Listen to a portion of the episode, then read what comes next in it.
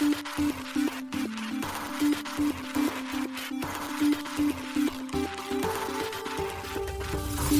しい経済ニュース。この番組では現当社のメディア新しい経済が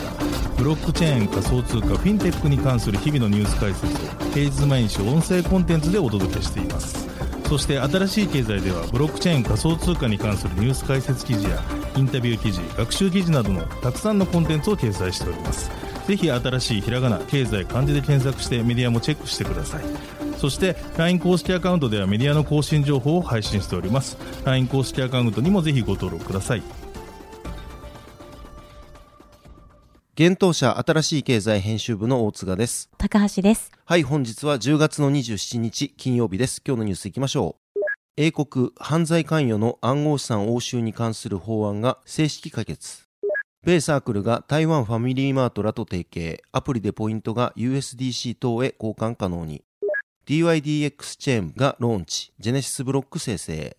国内初ビットポイントにテレグラムのトンコイン上場。JP モルガンの JPM コイン、毎日約1502億円の取引を処理、報道。ナイジェリア政府公式通貨市場にフィンテック組み込む計画か、報道。ソラナラボ Web3 スタートアップ向け支援プログラム、ソラナインキュベーター立ち上げ。レイヤー0、リド、ラップド ST イーサのアバランチ、BNB チェーン、スクロールへのブリッジ実装。TBS ラジオ、LINE で NFT 配布し、リスナーのニーズと行動変容を検証。新静本。DMM の DM2C スタジオが NFT ゲーム、デュエリスト3.0、12月リリースへ、ルディックキューブと協業で。プレイシンクがトレサカ J リーグの新 NFT カード2023セカンドシリーズリリース、ポンタポイントのプレゼントも。一つ目のニュースは、英国犯罪関与の暗号資産押収に関する法案が正式に可決というニュースです。英国の経済犯罪及び企業の透明性に関する法案が王室の承認を得て正式に成立しました。英国政府が10月26日発表しました。同法案は昨年9月に提出されたもので、当局によるマネーロンダリングや麻薬取引などの犯罪に使われた暗号資産を押収、凍結する権限を地方裁判所及び法執行機関に拡大するものです。法案では現在資産差し押さえのプロセスを遅らせている特定の法的ハードルを廃止し、法案の規定によって犯罪活動に関連するデジタル資産を2002年犯罪収益法に基づいて当局が差し押さえられるようになります。英国経済省は昨年4月初旬に英国を世界的な暗号資産業界のハブにするための計画を発表。同国においてステーブルコインを決済手段として利用できるよう整備及び立法化していく方針が示されました。一方、暗号資産市場の市況悪化などにより、英国においてステーブルコイン規制の先行きが不透明な時期もありましたが、2022年7月にナジム・ザハウィ財務大臣によるテクノロジーの中心としての英国の立場を推進するという意思表明により、英国によるステーブルコイン規制推進の動きが明らかとなりました。6月には英国財務省が提出していた金融サービス市場法案が王国の承認を受け法制化しました。7月には暗号資産取引と投資をギャンブルの一種として規制する法案が英国財務省の経済長官であるアンドリュー・グリフィス氏によって却下されました。これは暗号資産をギャンブルの一種として取り扱うことは英国を世界や欧州連合の規制当局と対立させ、同分野のリスクを緩和することにつながらないとの考えからでした。また英国では暗号資産に関する規制も続々と進行中です。10月からは英国金融行動監視機構 FCA による新しい暗号資産マーケティング規則が導入されました。同規則では24時間のクーリングオフ期間の設置や明確なリスク警告を掲示した明確かつ公正な広告が求められます。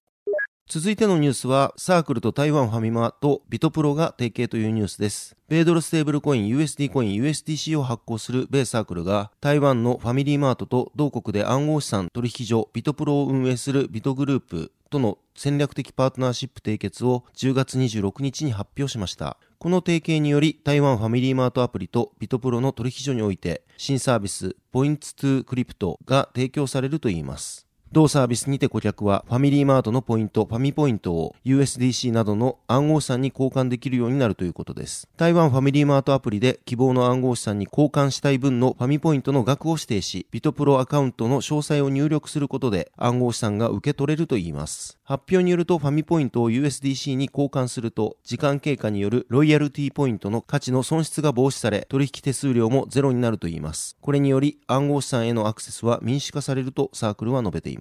なお、台湾ファミリーマートとビトグループの2社は以前より提携しており、ファミリーマート店内のファミポートでビットコインが買えるようになっています。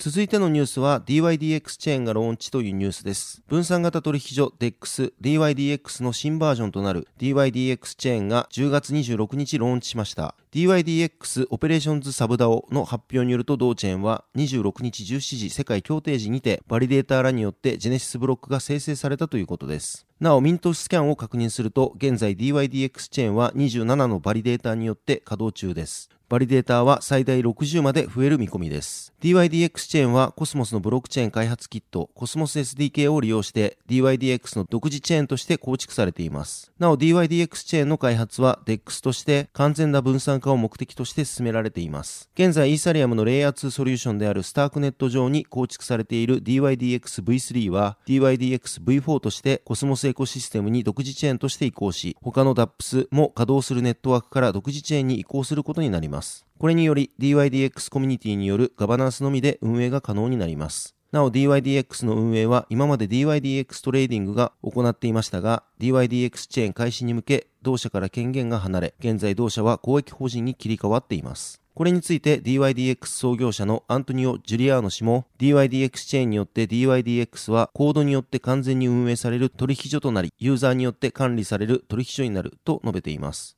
なお、チェーン移行及び DYDX チェーンのメインネットローンチまでには、次段階として、アルファ版とベータ版の公開へと進むことになります。発表によると、アルファ版フェーズへの展開は10月30日を予定しているといいます。アルファ版ではネットワークの安定性とセキュリティ強化に重点が置かれているということです。なお、この安定性を達成するためのポイントは、バリデータにステークされる DYDX トークンの数量にあるということです。また、アルファ版からベータ版へ移行するには、ガバナンス投票による決定が必要ということです。なお、DYDX チェーンでの取引は限定的ではありますが、ベータ版から可能になるということです。続いてのニュースは国内初ビットポイントにテレグラムのトンコイン上場というニュースです。国内暗号資産取引所ビットポイントが暗号資産トンコインの取扱い開始を10月26日発表しました。トンコインが国内取引所に上場するのは初の事例となります。トンコインはメッセージングアプリテレグラム内で利用されているトンブロックチェーン上の暗号資産です。ビットポイントにおけるトンコイン取扱いサービスは販売所サービス、ビットポイント及びレンディングサービス、貸して増やす、暗号資産を毎月自動的に購入するサービス、積み立てが対象になるといいます。交換所サービスのビットポイントプロ及び入出金については今回対象外となるようです。トンコインが予定通り上場すれば、ビットポイントでは全19銘柄の暗号資産を取り扱うことになります。続いてのニュースは JP モルガンの JPM コイン毎日約1502億円の取引を処理、報道というニュースです。金融大手 JP モルガンの開発、運営する独自通貨 JPM コインが毎日10億ドル、日本円にして約1502億円相当の取引を処理しているといいます。ブルームバーグが10月26日報じました。JP モルガンのペイメントグローバル責任者であるタキス・ゲオルガ・コプス氏は、ブルームバーグ TV のインタビューにて、今後も JPM コインを利用拡大させる予定だと明かしています。JPM コインは JP モルガンのブロックチェーンプラットフォームであるオニキスのコインシステムの一部で2019年立ち上げの企業間決済に特化したデジタル通貨です。JPM コインにより大手多国籍企業などのホールセール顧客は世界中の JP モルガンの様々な口座間でドルやユーロの送金実施やブロックチェーンを使って同行の他の顧客に支払いが行えます。また JPM コインでの決済は常時稼働しており迅速な支払いが可能であるといいます。なお、オニキスは JP モルガンが2020年に設立した銀行主導型ブロックチェーンプラットフォームです。続いてのニュースは、ナイジェリア政府公式通貨市場にフィンテック組み込む計画か、報道というニュースです。外貨不足にあえぐナイジェリアが金融テクノロジー企業などを公式な外国為替通貨市場に加えることを計画しているようです。各社が10月26日報じています。暗号資産メディアのビットコイン .com によれば、ボラティヌブ大統領の財政政策税制改革委員会のメンバーであるタイオ・オイデレ氏がナイジェリアは公式通貨市場を拡大し、両替所や金融テクノロジー機関などの合法的な参加者の参入を計画していると述べたといいます。また、オイデレ氏は10月23日に首都アブジャで開催されたナイジェリア経済サミットにて、ナイジェリア政府が外貨並行市場での取引を違法とすることも検討していることを明かしています。ナイジェリア中央銀行 CBN は10月12日、43品目の輸入規制を撤廃。この措置は、規制撤廃で並行市場におけるナイラ下落を減速する狙いから講じられたものでしたが、その回虚しく、ナイラは下落しています。ブルームバーグの報道によると、ナイラ相場は10月23日、並行市場で1ドル1215ナイラまで下落。同日、公式市場におけるドル対ナイラの為替レートは1対795であったといいます。おいでれ氏は下落の原因を流動性不足だと指摘。現在の市場は機能していないし、今のままでは機能しないだろう。並行市場と公的市場を合わせても十分な流動性がないのだと述べています。また、我、エドゥン財務省はナイジェリア経済サミットにて、同国が今後数週間で100億ドル、日本円にして約1.5兆円の資金流入を見込んでいると発言。しかし、予想される外貨流入の詳細については語りませんでした。ティヌブ大統領はサミットにて、外国為替の流動性を深め、全体の信用を向上させるための広範囲に及ぶ取り組みの具体的な詳細については、財務大臣と中央銀行総裁が説明すると述べています。ナイジェリアは2021年10月、中央銀行デジタル通貨 CBDC の e ナイラをローンチしています。また昨年9月にはナイジェリア輸出加工区長 NEPZA が大手暗号資産取引所バイナンスと提携、西アフリカ初のブロックチェーンとデジタル経済に特化した経済特区であるバーチャルフリーゾーン設立を目指していました。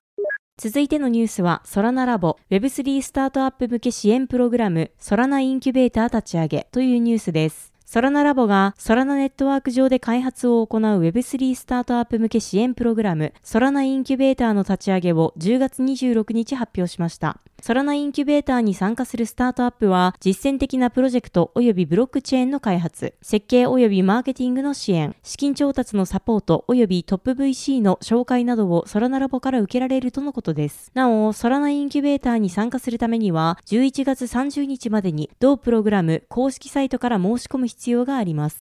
続いてのニュースは、ラップド ST イーサがイーサリアム、アバランチ、BNB チェーン、スクロールでネイティブ版サポートというニュースです。リキッドステーキングプロトコルリド発行のラップド ST イーサがネイティブ版でイーサリアム、アバランチ、BNB チェーン、スクロール間でブリッジ可能になりました。オムニチェーンプロトコル、レイヤー0の開発を行うレイヤー0ラボが10月26日に発表しています。なお、レイヤー0ラボによると、今回ラップド ST イーサをレイヤー0提供のトークン規格 OFT 標準に対応させたということです。OFT 標準は、レイヤー0のメッセージングインフラ上に構築されるトークン規格であり、レイヤー0のサポートするチェーンでのブリッジを可能にするためのものです。OFT 標準は、ブリッジの際に送信元のブロックチェーンでトークンのバーンを行い、送信先のネットワークで同等量のトークンをミントします。トークンをミントするバーンミント方式のブリッジを行います。そのため多くのブリッジプロトコルが採用している送信元のコントラクトにトークンをロックして等量をミントする方式のブリッジが抱える存在するトークンの総量が変わるといった問題点を解決しており、コントラクトがハッキングされた時に供給量が変わってしまう脆弱性を持たないということです。今回発表されたブリッジを行ったラップド ST イーサは現在リドファイナンスの DAO、リド DAO から正式に認められていません。同 DAO はブリッジを行ったラップド ST イーサをを正式に認めることについてフォーラムにて提案を行っている状態です。また、リドのネットワーク拡張を担当するネットワーク拡張ワークグループ NEW は一般的なガイドラインとして L2 に拡張する場合、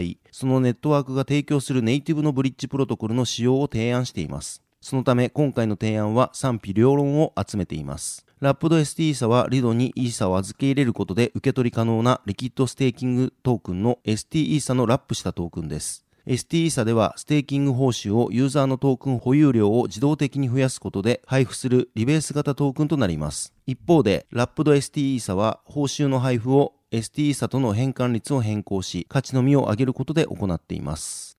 続いてのニュースは TBS ラジオが NFT 配布の実証実験というニュースです。TBS ラジオと新シズモが NFT を活用し、ラジオ番組の新たな聴取体験の創出に向けた実証実験を行うことを10月27日に発表しました。新シズモはメッセージングアプリ LINE で簡単に NFT を導入できるサービス、切り札を提供する国内ブロックチェーン関連企業です。この実証実験はラジオのリスナーコミュニティ活性化を目的として、リスナーのコンテンツに対する愛着の向上や継続的な関係構築をブロックチェーン技術を活用して目指す取り組みだといいます。リスナーの熱量を可視化するために、聴取証明、イベント参加証明となるデジタルステッカー NFT の配布を行うということです。この実証実験では TBS ラジオ、金曜ワイドラジオ東京縁側の10月27日と11月3日の放送中に LINE を使用したデジタルステッカーの配布を行うということです。また、縁側パーソナリティの玉袋筋太郎が出演するイベント、町中華フェスイントヨスのイベント内でも LINE を使用したデジタルステッカーの配布を行うということです。なお、このイベントは11月3日から5日にアーバンドッグララポート豊洲シーサイドデッキにて開催されます。沿岸放送日のデジタルステッカー配布では、リスナーへのデジタルグッズへのニーズ調査を行うということです。そして、町中華フェス in 豊洲でのデジタルステッカー配布では、リスナーの行動変容を促すツールとしての可能性を検証するということです。なお、配布されるデジタルステッカーは、LINE のアカウント内からの受け取りと QR コードの読み取りでの受け取りの2通りが可能ということです。注意事項としては、10月27日から11月27日が実証実験の運用期間であるため、それ以降は LINE 公式アカウントからデジタルステッカーの閲覧ができなくなるとということです。ただし、アプリウォレットへデジタルステッカーを移行すれば、継続的に閲覧可能ということです。TBS ラジオ及び新シズモは今回の実証実験を踏まえ、ブロックチェーン技術を使ったデジタルステッカーを利用したスポンサー企業向けの企画開発を行うということです。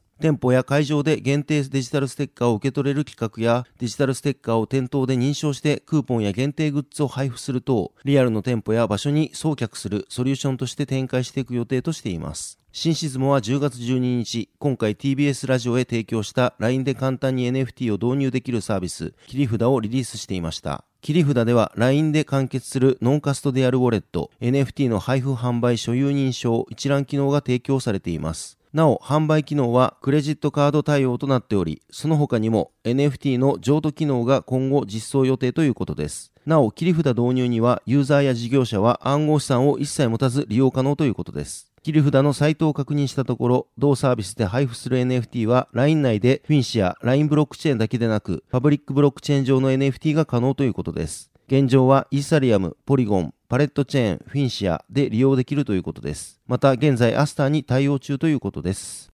続いてのニュースは DMM の DM2C スタジオが NFT ゲームデュエリスト3.0 12月リリースへルディックキューブと協業でというニュースです。DMM.com の Web3 子会社 DM2C スタジオが NFT カードゲームデュエリスト3.0の12月リリースを10月27日発表しました。この NFT ゲームリリースにあたり同社はブロックチェーンゲーム開発のルディックキューブと協業したとのことです。発表によればデュエリスト3.0は2016年にリリースされたデュエリストの Web3 復刻版ゲームとのことです。600種類以上のカードから40枚のデッキを作成し、戦略を作るトレーディングカードゲームの特徴と 5×9 のマス目上でターンごとにキャラクターを動かして対戦するターン制ストラテジーゲームの特性を合わせ持った新感覚ゲームとのことです。なお、本日27日から同ゲームタイトルの公式サイト及びホワイトペーパーが公開となりました。また100名限定でアルファ版サービスへの参加者募集も開始しています。アルファ版サービス参加者へは公式リリース時に使える特典 NFT カードのエアドドロップを予定しているといいます。また積極的なフィードバックやサービスに貢献した参加者には追加特典の付与も予定されているとのことです。参加は公式サイトから申し込み可能とのことです。ちなみに、デュエリスト3.0は DM2C スタジオの Web3 プロジェクト C ムーンプロトコルのプロダクトとして発表されるとのことです。DM2C スタジオは今年1月に設立された新会社です。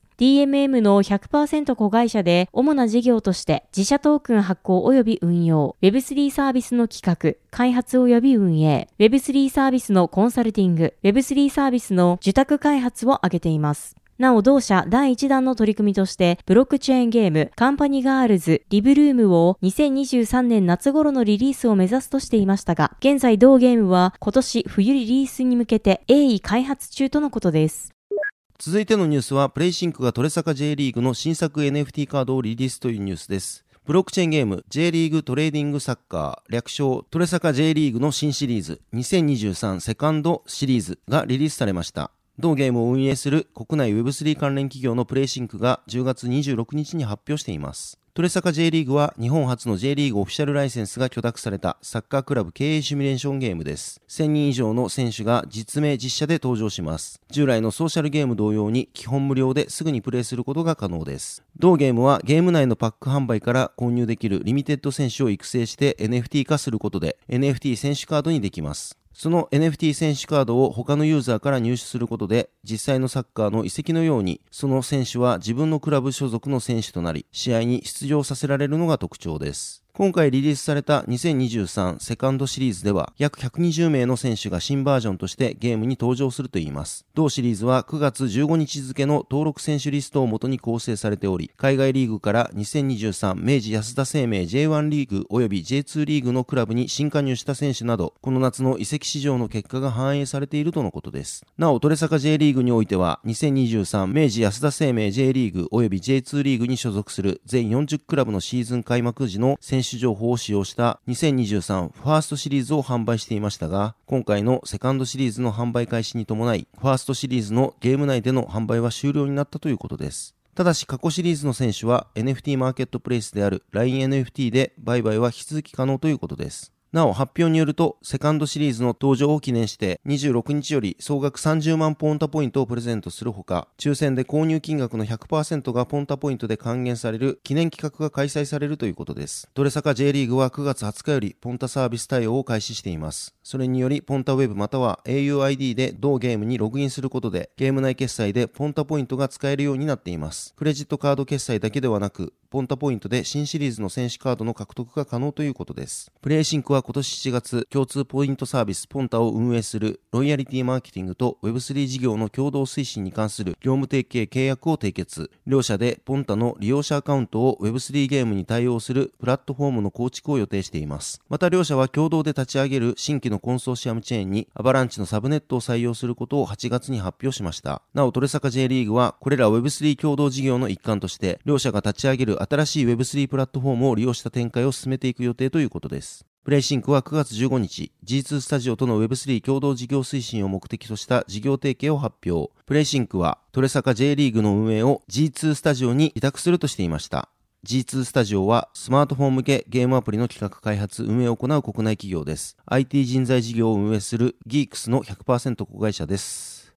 はい、本日のニュースは以上となります。このように私たち、新しい経済編集部では、ブロックチェーン暗号資産に関するニュースを平日毎日ラジオで配信をしております。本日ご紹介したニュースは、すべてサイトの方に上がっております。ぜひサイトの方も見に来てください。新しいひらがな、経済漢字で検索して見に来ていただければと思います。それでは本日はありがとうございました。ありがとうございました。